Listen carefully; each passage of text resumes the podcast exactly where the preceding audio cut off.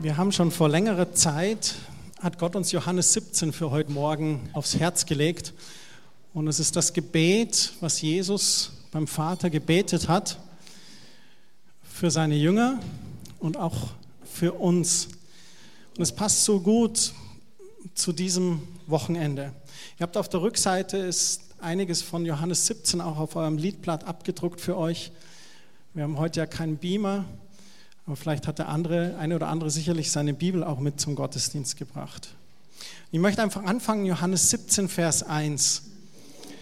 Nach diesen Worten sah Jesus zum Himmel auf und betete, Vater, die Zeit ist gekommen, lass jetzt die Herrlichkeit deines Sohnes erkennbar werden. Jesus wusste, jetzt ist die Zeit. Die Zeit ist jetzt gekommen, wo sich das Opferlamm offenbaren wird. Jesus wusste, er wird jetzt diesen Weg ans Kreuz gehen. Und er sagt, lass jetzt die Herrlichkeit deines Sohnes erkennbar werden, damit dein Sohn deine Herrlichkeit sichtbar macht. Jesus beginnt dieses Gebet mit dem einen Ziel, ich als Sohn, ich will deine Herrlichkeit sichtbar machen. Deine Herrlichkeit, deine Gegenwart, dein Wirken, deine Güte, deine Liebe, das soll sichtbar sein hier auf Erden. In Vers 2 heißt es dann, du hast ihm Macht über die Menschen gegeben, damit er allen ewiges Leben schenkt, die du ihm anvertraut hast. Jesus spricht hier von sich selber, dass er Macht über die Menschen hat. Warum? Weil er bestellt ist als hohe Priester und gleichzeitig auch als Opferlamm in einer Person. Er hat die Macht über die Menschen, ihnen ewiges Leben zu schenken. Allen, die sich ihm anvertrauen, die ihm glauben, die bekommen das ewige Leben. Und dann betet Jesus in Vers 3, und das allein ist ewiges Leben, dich, den einen wahren Gott, zu erkennen und Jesus Christus, den du gesandt hast. Das war Jesu Ziel, das war der, der, der Zusammenschluss, der Fokus, der Konsens seines ganzen Wirkens, dass die Menschen den einen wahren Gott erkennen und Jesus Christus, den Sohn, den du gesandt hast, das Opferlamm. Und wir sind heute Morgen hier, wir gehören zu dieser Herde, die Jesus weidet, die ihn schon erkannt hat. Wir haben Jesus erkannt als den Sohn Gottes. Aber da gibt es noch so viele, die brauchen den Sohn Gottes. Ihr kennt alle unsere Gemeindebroschüre wo wir uns so ein bisschen präsentieren mit unseren Bereichen. Letzte Woche haben wir circa 2000 von diesen Breschieren in Feldkirchen und Riem in die Postkästen verteilt. Auf den Tischen liegen unsere Weihnachtspostkarten. Auch die wollen wir in zwei, drei Wochen in die Haushalte mitverteilen. In der zweiten und dritten Adventswoche, da werden wir im Hallo im Münchner Nordosten Anzeigen schalten, um zu unseren Weihnachtsgottesdiensten und zur Familienandacht einzuladen. Die Postkarten auf dem Tisch sind für euch. Nehmt die mit. Wir haben letztes Jahr circa 30 selber verschickt. Wir werden wieder einige verschicken. Und wir wollen die Gottesdienste gestalten für Menschen, dass sie Jesus erkennen als der, der er wirklich ist. Am ersten Adventgottesdienst wird die Botschaft sein, dass Jesus der Weg, die Wahrheit und das Leben ist. Am zweiten Adventgottesdienst wird Kerstin ihr Lebenszeugnis erzählen wie sie Gott erlebt hat und wie gleich von Beginn an sie das erleben durfte, dass er sich weiter multiplizieren möchte durch uns. Am dritten Adventssonntag wird Michael Winkler bei uns zu Gast sein und den vierten Adventgottesdienst, den wollen wir mit vielen Weihnachtsliedern gestalten, auch über die Entstehungsgeschichte von Weihnachtsliedern und dann an Heiligabend die festliche Familienandacht. Warum tun wir das? Warum machen wir das? Weil wir uns ausstrecken wollen nach denen, die Jesus noch nicht erlebt haben. Was für eine Möglichkeit, dass wir erleben tatsächlich auf dieser Erde eine ganz dicke, fette Pfeile von Gott, der sagt, so, jetzt seid ihr dran. Jetzt dürft ihr tatsächlich Zeugnis geben. Jetzt dürft ihr, jetzt ist die Zeit angekommen, dass ihr tatsächlich mit eurem Leben und eure Worte über mich erzählen dürfen zu anderen. Und er macht es so, dass die Welt zittert und bebt und wir kriegen dann die Wegweisung und Anweisung von Gott, fürchte euch nicht, sondern sei jetzt endlich dieses Licht, was ihr immer in euch getragen habt. Und es geht hier in Johannes 17, Vers 4 geht es weiter. Ich habe hier auf der Erde dem Menschen gezeigt, wie herrlich du bist. Ich habe deinen Auftrag erfüllt. Und nun, Vater, gib mir wieder Anteile an der Herrlichkeit, die ich bei dir hatte, bevor die Welt erschaffen wurde. Ich habe dem Menschen gezeigt, wer du bist, und zwar allen, die du auserwählt, herausgerufen und mir anvertraut hast. Dir gehörten sie schon immer und du hast sie mir gegeben und sie haben sich deine Worte zu Herzen genommen. Nimmst du Gottes Worte zu Herzen? Oder machst du es nur ab und zu am Sonntag? Oder wenn du eine Rettungsvers, ich nenne die immer, ne? wir haben so Rettungsringe im Meer und ich nenne die so Rettungsverse. Ne? Wir bauen manchmal ein Rettungsvers in der Not. Und dann schmeißen wir plötzlich, wir sagen, Gott, schick mir jetzt schneller Vers, damit ich weiß, dass du existierst oder dass du mir zuhörst oder dass du mir hilfst. Hast du seine Worte richtig in dein Herz? Und jetzt wissen sie, dass alles, was ich habe, von dir ist. Denn was du mir gesagt hast, habe ich ihnen weitergegeben. Sie haben deine Botschaft angenommen und erkannt dass ich von dir herkomme. Sie glauben daran, dass du mich gesandt hast. Für sie bete ich dich jetzt für die Menschen, die du mir anvertraut hast und zu dir gehören, nicht für die ganze Welt. Ja, Moment, Jesus, warum nicht für die ganze Welt? Ich habe gedacht, du bist gekommen für die ganze Welt. Warum betest du jetzt so? Nicht nur, sondern für spezifisch für die Menschen, die du über Gott erzählt hast. Warum sagst du das jetzt? Nicht für die ganze Welt. Es wird jetzt gleich gezeigt, warum. Denn alles, was ich habe, das gehört dir und was du hast, das gehört auch mir. An ihnen zeigt sich meine Herrlichkeit. Ich verlasse jetzt die Welt und komme zu dir. Sie aber bleiben zurück. Wer sind sie? Wir. Wir bleiben hier auf Erden und es gibt noch eine Aufgabe zu tun. Das fand ich so grandios an Jesus. Jesus konnte das sagen und sogar mit Gott Austausch haben und sagen ganz deutlich, nicht für die ganze Welt, weil Jesus nur ein Teil machen konnte. Und er wusste, dass der Heilige Geist kommen würde und er wusste, dass Menschen erweckt werden würde und er wusste, dass Menschen an ihm glauben und es weitertragen und weitererzählen von seiner Herrlichkeit. So Jesus hat im Grunde genommen einfach sein Teil gemacht und fragt uns, machst du deine Teil? Erfüllst du deine Teil? Heilige Vater, halte sie in der Gemeinschaft mit dir. Jesus betet das ganz deutlich, weil er weiß, dass wir uns ganz schnell beehren oder verwirrt werden oder konfus werden, wenn wir nicht in Gemeinschaft bleiben, wenn wir nicht Austausch haben über sein Wort. Es passiert so schnell. Ich kann mich erinnern, ich war jetzt fast acht Wochen, glaube ich, weg. Und ich habe mir gedacht, oh ja, geht doch. Gerade noch, ne? Geht doch, Leute beten, ich bete, ich habe Gemeinschaft mit Gott, ich pflege meine Beziehung mit Jesus. Und dann am Sonntag, letzten Sonntag saß ich da und ich habe gesagt, oh Jesus, ich habe wieder was begriffen.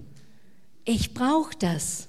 Ich brauche Gemeinschaft. Ich brauche, dass jemand das Wort Gottes erzählt und ich sitze da und kriege wieder tiefe Erkenntnisse. Oder alte Dinge, die ich vielleicht schnell vergessen habe, wieder erfrischt zu bekommen und sagen, boah, ja, wo ist mein Gleichgewicht? Stimmt.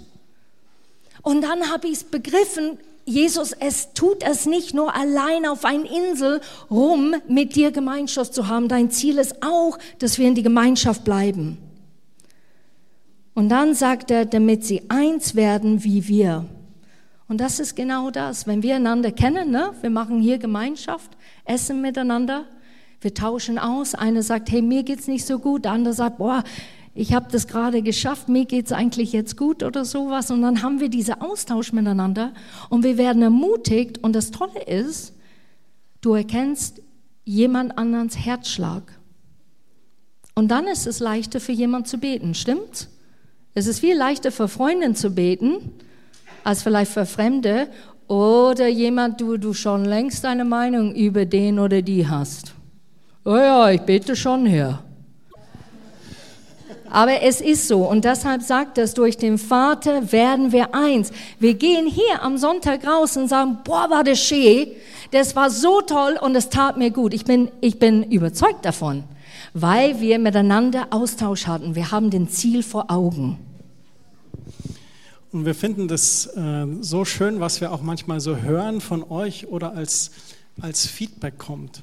Wenn Gäste sagen, wow, das Schönste war eigentlich nach dem Gottesdienst, also die Predigt war nicht schlecht, Herr Staudinger, aber die, das Schönste war am Gottesdienst danach dieses Miteinander und mich hat jemand angesprochen und die Leute fragen mich, wie es mir geht, aber das ist keine Floskel, die meinen das ernst, die schauen mich dann an und wollen hören, wie es mir geht. Und es ist toll, sowas zu hören. Oder jemand sagt, ich war auf Kur und wisst ihr was, ich bin der Einzige, der einen Blumenstrauß bekommen hat.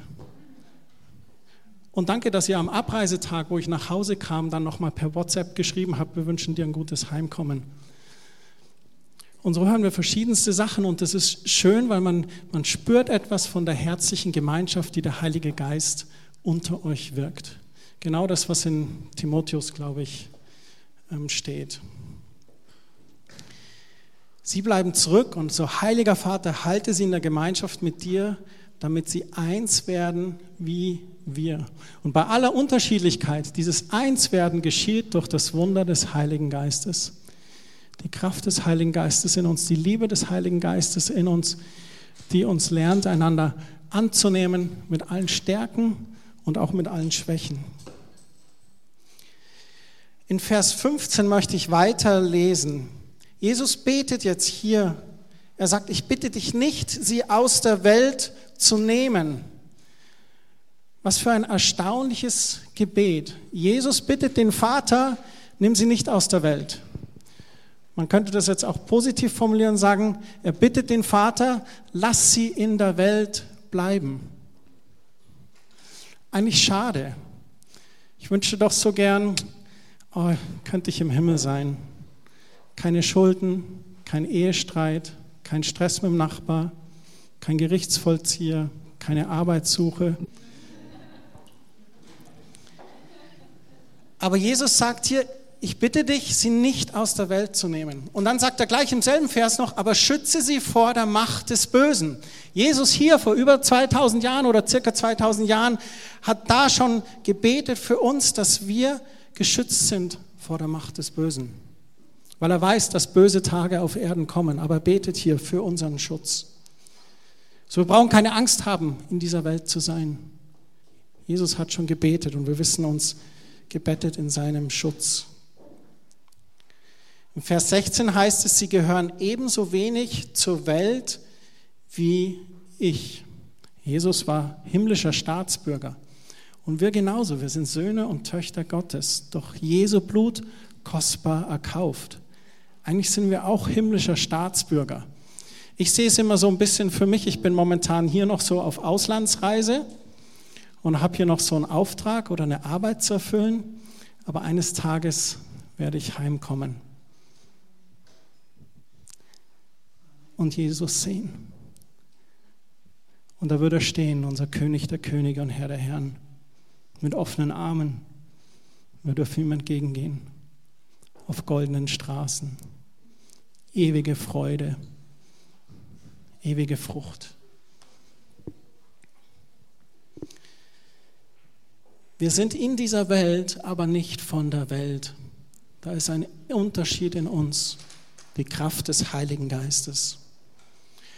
Und am Vers 17 sagt er, lass ihnen deine Wahrheit leuchten, damit sie in immer engerer Gemeinschaft mit dir leben. Dein Wort ist die Wahrheit. Jesus betet hier, dass die Wahrheit des Wortes Gottes leuchtet in unserem Leben. Und die muss leuchten, damit wir in immer engerer Gemeinschaft mit ihm leben. Unser Gebet für uns alle ist immer, dass Gott uns einen Hunger nach seinem Wort schenkt. Durch Gottes Wort erleben wir innige Gemeinschaft mit ihm. Jesus selbst ist das fleischgewordene Wort Gottes.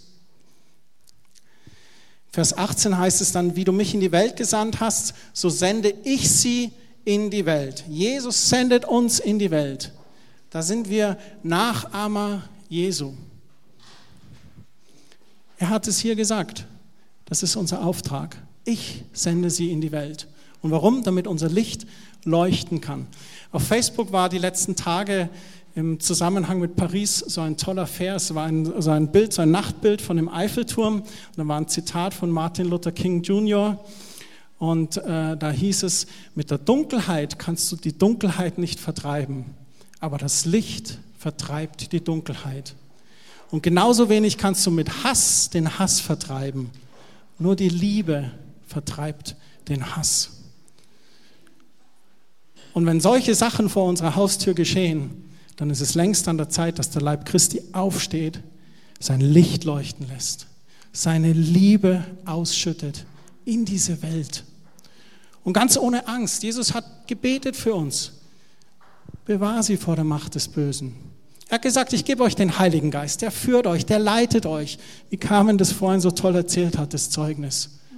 Wir brauchen keine Angst haben. Wir sind zwar in der Welt, aber nicht von der Welt, Söhne und Töchter Gottes. Vers 19, für sie gebe ich mein Leben hin, damit ihr Leben ganz dir gehört. Ich bete aber nicht nur für sie, sondern für alle, die durch ihre Worte von mir hören werden und an mich glauben. Jesus, der vom Vater bestellte hohe Priester, geht stellvertretend für die ganze noch ungeborene Menschheit, die an ihn glauben wird, in der Fürbitte vor dem Vater. Ich finde das grandios. Jesus geht in der Fürbitte. Er hört nicht auf zu beten, weil er jetzt im Himmel ist. Er betet weiter auch. Und sie alle sollen eins sein, genauso wie du, Vater, mit mir eins bist. So wie du in mir bist und ich in dir bin, sollen auch sie in uns fest miteinander verbunden sein.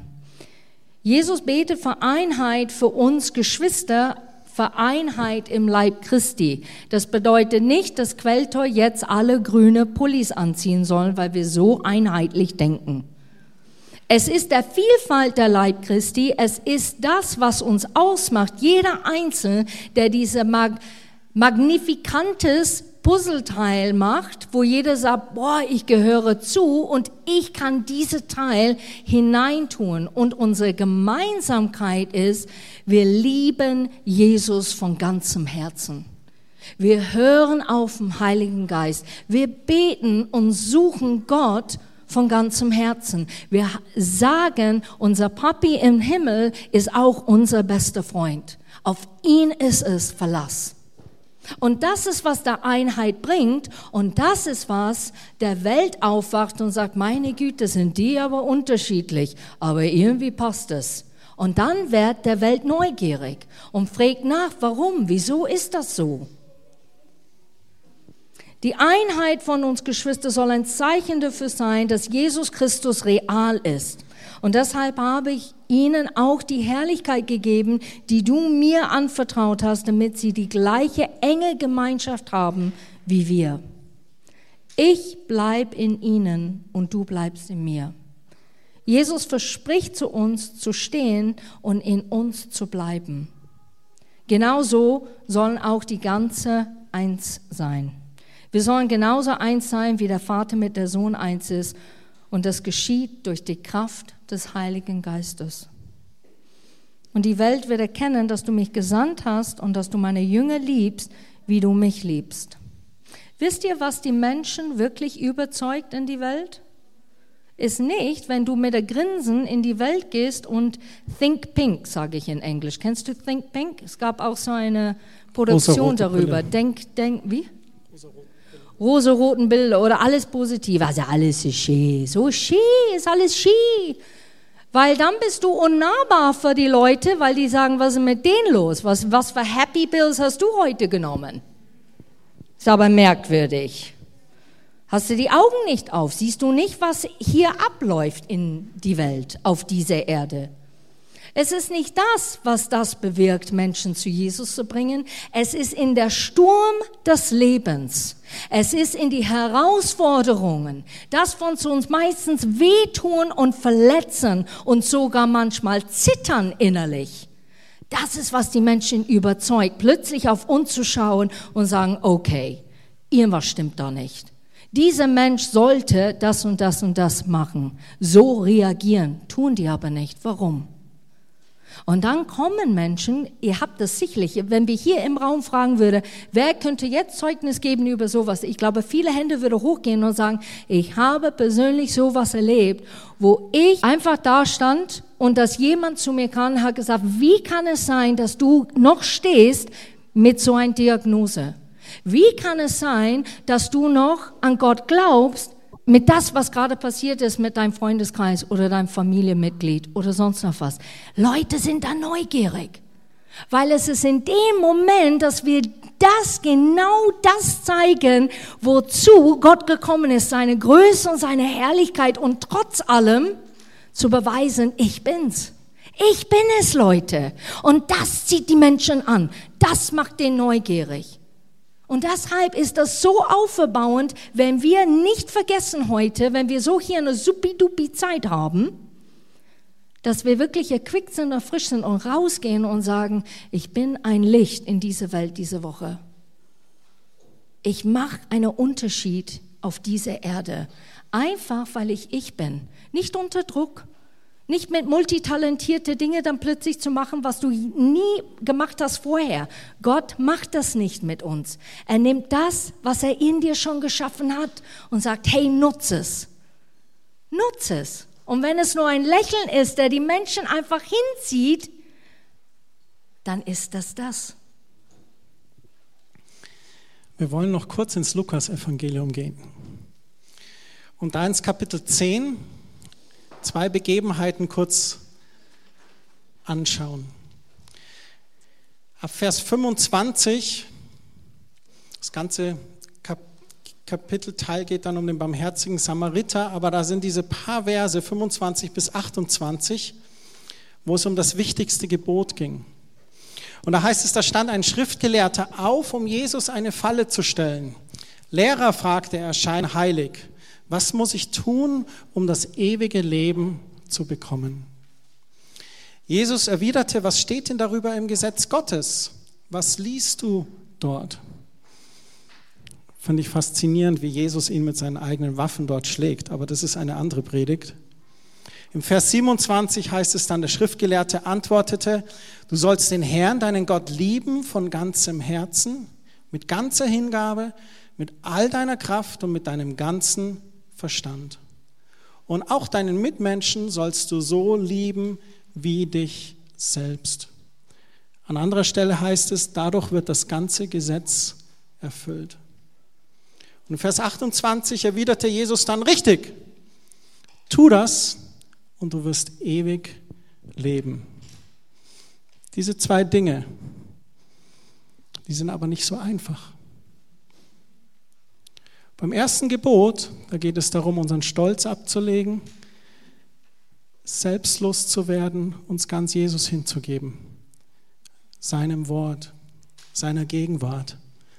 Aber das ist dann das Tolle passiert dann, was Jesus gesagt hat, dass dann seine Herrlichkeit in unserem Leben sichtbar wird, dass wir Träger seiner Herrlichkeit sind. Das zweite, den Nächsten lieben wie dich selbst, das braucht noch so einen Zwischenschritt. Ich kann ja den Nächsten nur wie mich selbst lieben, wenn ich mich selber liebe. Das heißt, erstmal darf ich ankommen bei Jesus.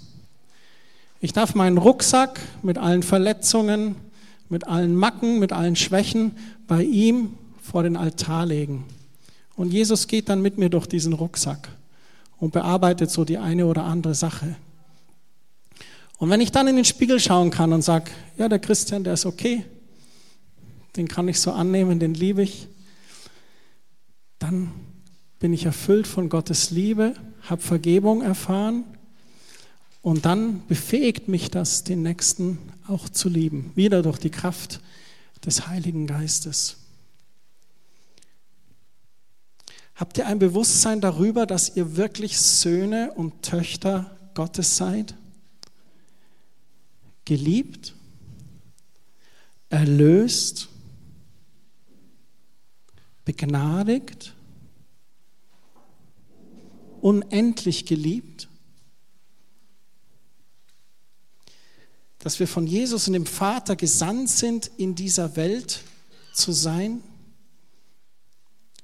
Haben wir ein Bewusstsein darüber, dass wir die Visitenkarte Gottes hier auf Erden sind? Wir nennen uns ja auch Christen, also die, die an Christus glauben.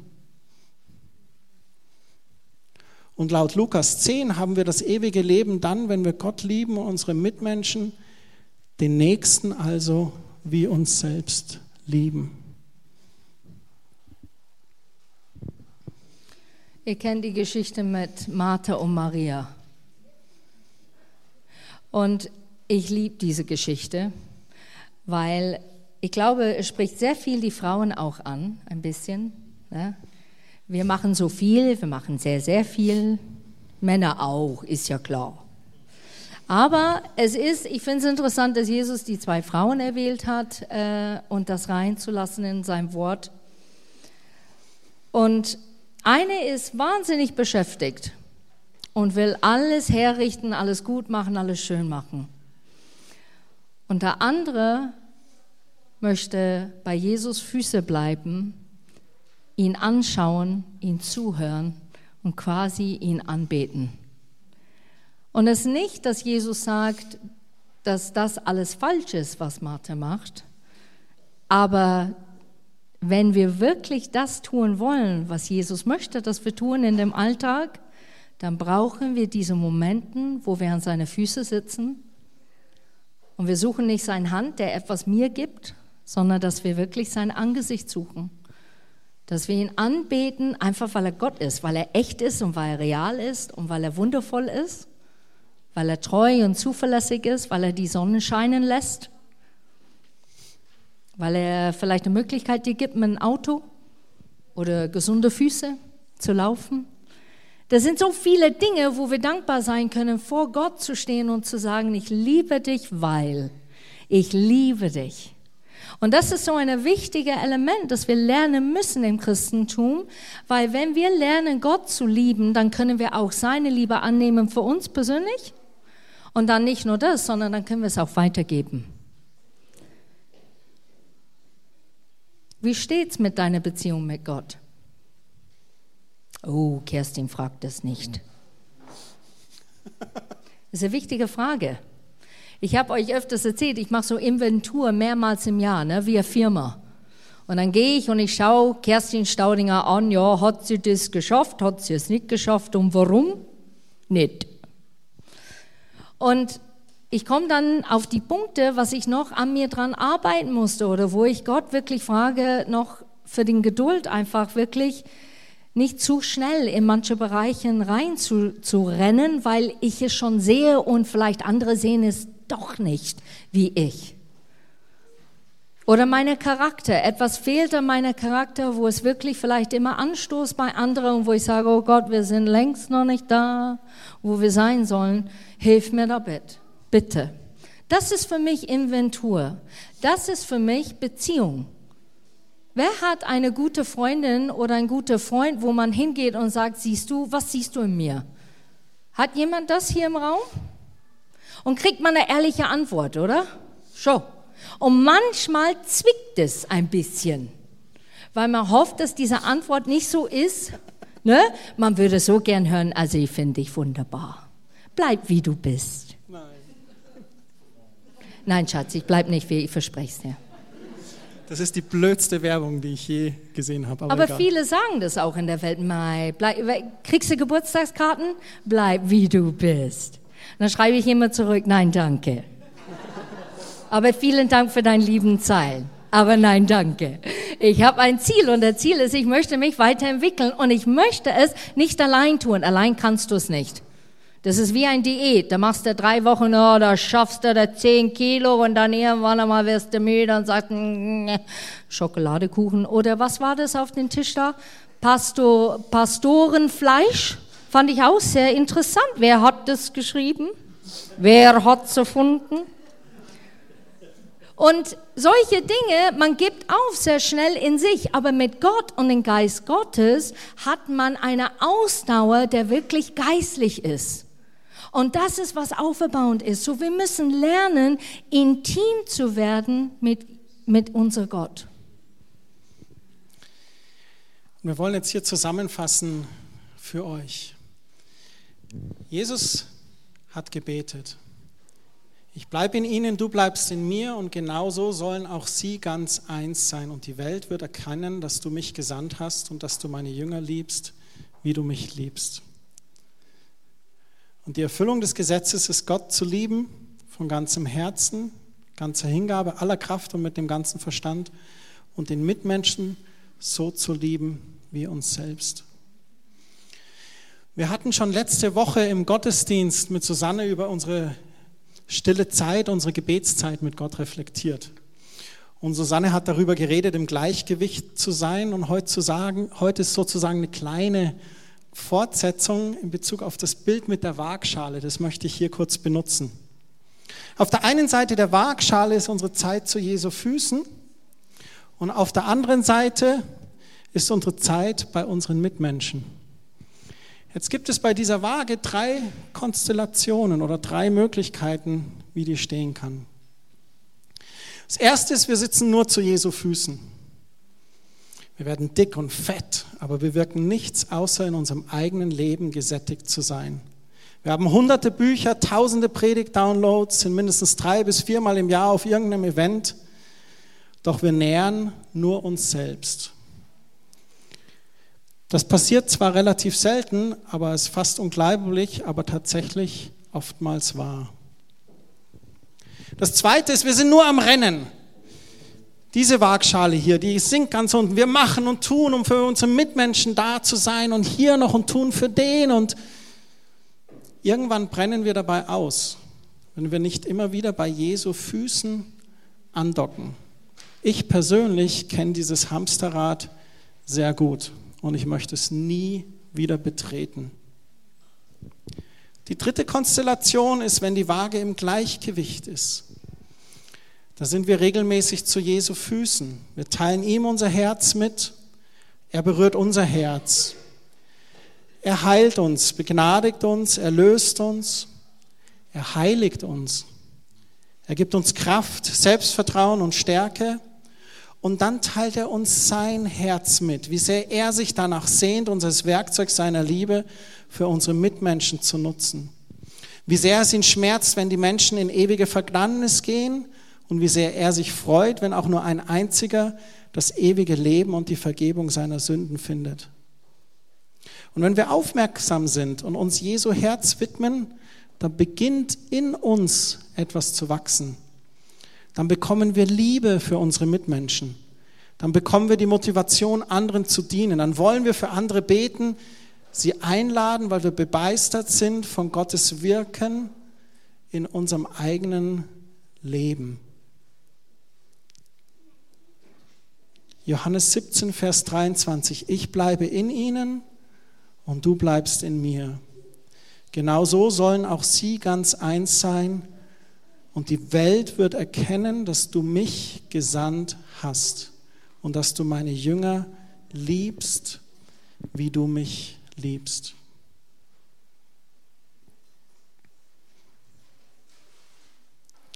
Wir wollen euch vier Punkte mitgeben. Der erste Punkt ist, mache deine Zeit zu Jesu Füßen zur Priorität in deinem Leben. Und da hocken wir alle im selben Boot. Kerstin, ich mit euch genauso. Ja. Wir haben alle unsere Familie, unseren Job, unsere Verpflichtungen, unseren Sportverein, manchmal sogar unseren Dienst. Dienst ist nicht Zeit zu Jesu Füßen. Mach deine Zeit zu Jesu Füßen zur Priorität. Der zweite Punkt, bete, dass Gott dir sein Herz für die Verlorenen gibt. Das Gebet geht nicht so, Herr, gib mir ein Herz für die Verlorene, Herr, gib mir ein Herz für die Verlorene. Das Gebet geht so, Jesus, ich sehe den in meiner Familie, der heißt Manfred. Manfred, ich bete jetzt für Manfred. Oder für jemand in deinen Nachbarn, der hat einen Namen. Der persönliche es wird, der mehr bewegt wird dein Herz, weil es hat eine Identität. Du siehst, was der Mensch ist und was der Mensch braucht. Ich kann weiterführen zu Punkt 3. Bitte spezifisch für mindestens eine Person in die nächsten Wochen. Mach es. Nimm ein Mensch, es gibt so viele, ne? man könnte dann eine Liste von 30 vielleicht schreiben, aber fang an mit einer und sei treu, den Mensch immer regelmäßig jeden Tag zu beten. Du wirst sehen, A, wie herausfordernd das manchmal ist, aber B, wie erfüllend das ist, wenn du wirklich regelmäßig für jemand betest. Es ist der Hammer, was Dinge dann geschehen. Wirklich. Jetzt pass auf, jetzt kommt nämlich der Knackpunkt, der Mut braucht. Wenn wir anfangen, für Personen zu beten, wird Gott Türen öffnen für andere Menschen, aber auch für dich selbst, um in dem Leben dieser Person zu wirken. So, das vierte ist, sei mutig und handle. Wenn du betest für Personen, erwartet es, dass Gott Türen öffnet, wo du ehrlich mit deinem Christsein werden kannst. Wo du vielleicht spontan für einen Menschen betest. Wie du vielleicht erzählen kannst, wie Gott in deinem Leben gewirkt hat. Oder vielleicht sogar jemanden einzuladen zu einem Weihnachtsgottesdienst oder dergleichen. Also das erste, mach deine Zeit zu Jesu Füßen zur Priorität. Das zweite, bete, dass Gott dir sein Herz für die Verlorenen gibt. Das dritte, bete spezifisch für eine Person in den nächsten Wochen. Und das vierte, sei dann mutig und handle. Und wisst ihr, was das Schöne ist? Das Ganze ist ineinander verwoben in einem Prozess. Wir haben manchmal so komisches Schubladendenken. Wir denken manchmal, ja, wenn ich so weit bin mit Gott, dann kann er mich nutzen, um dann wirklich auf Menschen zuzugehen. Und Gott ist so aber überhaupt nicht. Bei Gott funktioniert es so, dass ganz vieles in Prozessen geschieht und dass während du gehst und tust und machst, auf einmal tut sich was. Gott wird Schritt für Schritt da deinen Raum erweitern, wo du Kontakt hast zu Menschen oder wo er dir erlaubt, in das Leben von Menschen reinzusprechen. Und manches ist so unkompliziert. Wir machen uns dann manchmal so einen Krampf mit diesem mein Christsein leben oder zeigen, dass ich Christ bin oder so. Das manchmal, man redet mit Arbeitskollegen über irgendeinen Film und dann sprechen die drüber und so und dann sagt er vielleicht, ah, hast du den auch gesehen, Christian? Dann sage ich, nee, den habe ich nicht gesehen, weil der Film spiegelt nicht unbedingt die Werte, die ich lebe. Echt, was für Werte lebst du denn? Naja, zum Beispiel, und schon bist du in einem Gespräch. Und man sagt, hast du den Film auch gesehen? Äh, nee, äh, ich hole jetzt einen Kaffee. Sonst müsste ich ja darüber reden, warum ich den Film nicht gesehen habe. Aber eigentlich ist es ganz unkompliziert, es ist ganz unverkrampft. Jemand begegnet dir mit einer Erkältung oder erzählt irgendwas oder eine Nachbarin oder ein Nachbar erzählt, Mensch, die Frau Meier, die ist gestürzt, jetzt hat sie einen Oberschenkelhalsbruch. Und wir sagen, oh mei, schade und so. Und manchmal denken wir, ach, was machen wir denn jetzt und Dinge. Warum nicht? Wissen Sie was, ich bete für die Frau Meier. Und dann, wenn wir beten für jemanden, dann kein sieben Minuten, 30 Sekunden Gebet. Gott liebt kurze Gebete. Himmlischer Vater, ich danke dir für dich und ich bitte dich, dass du ihn berührst und dass du ihn gesund machst durch die Kraft deines Heiligen Geistes. Amen. Das ist alles, was es braucht. So unser Christsein, authentisch leben, ist eigentlich was ganz Unverkrampftes, was ganz Natürliches.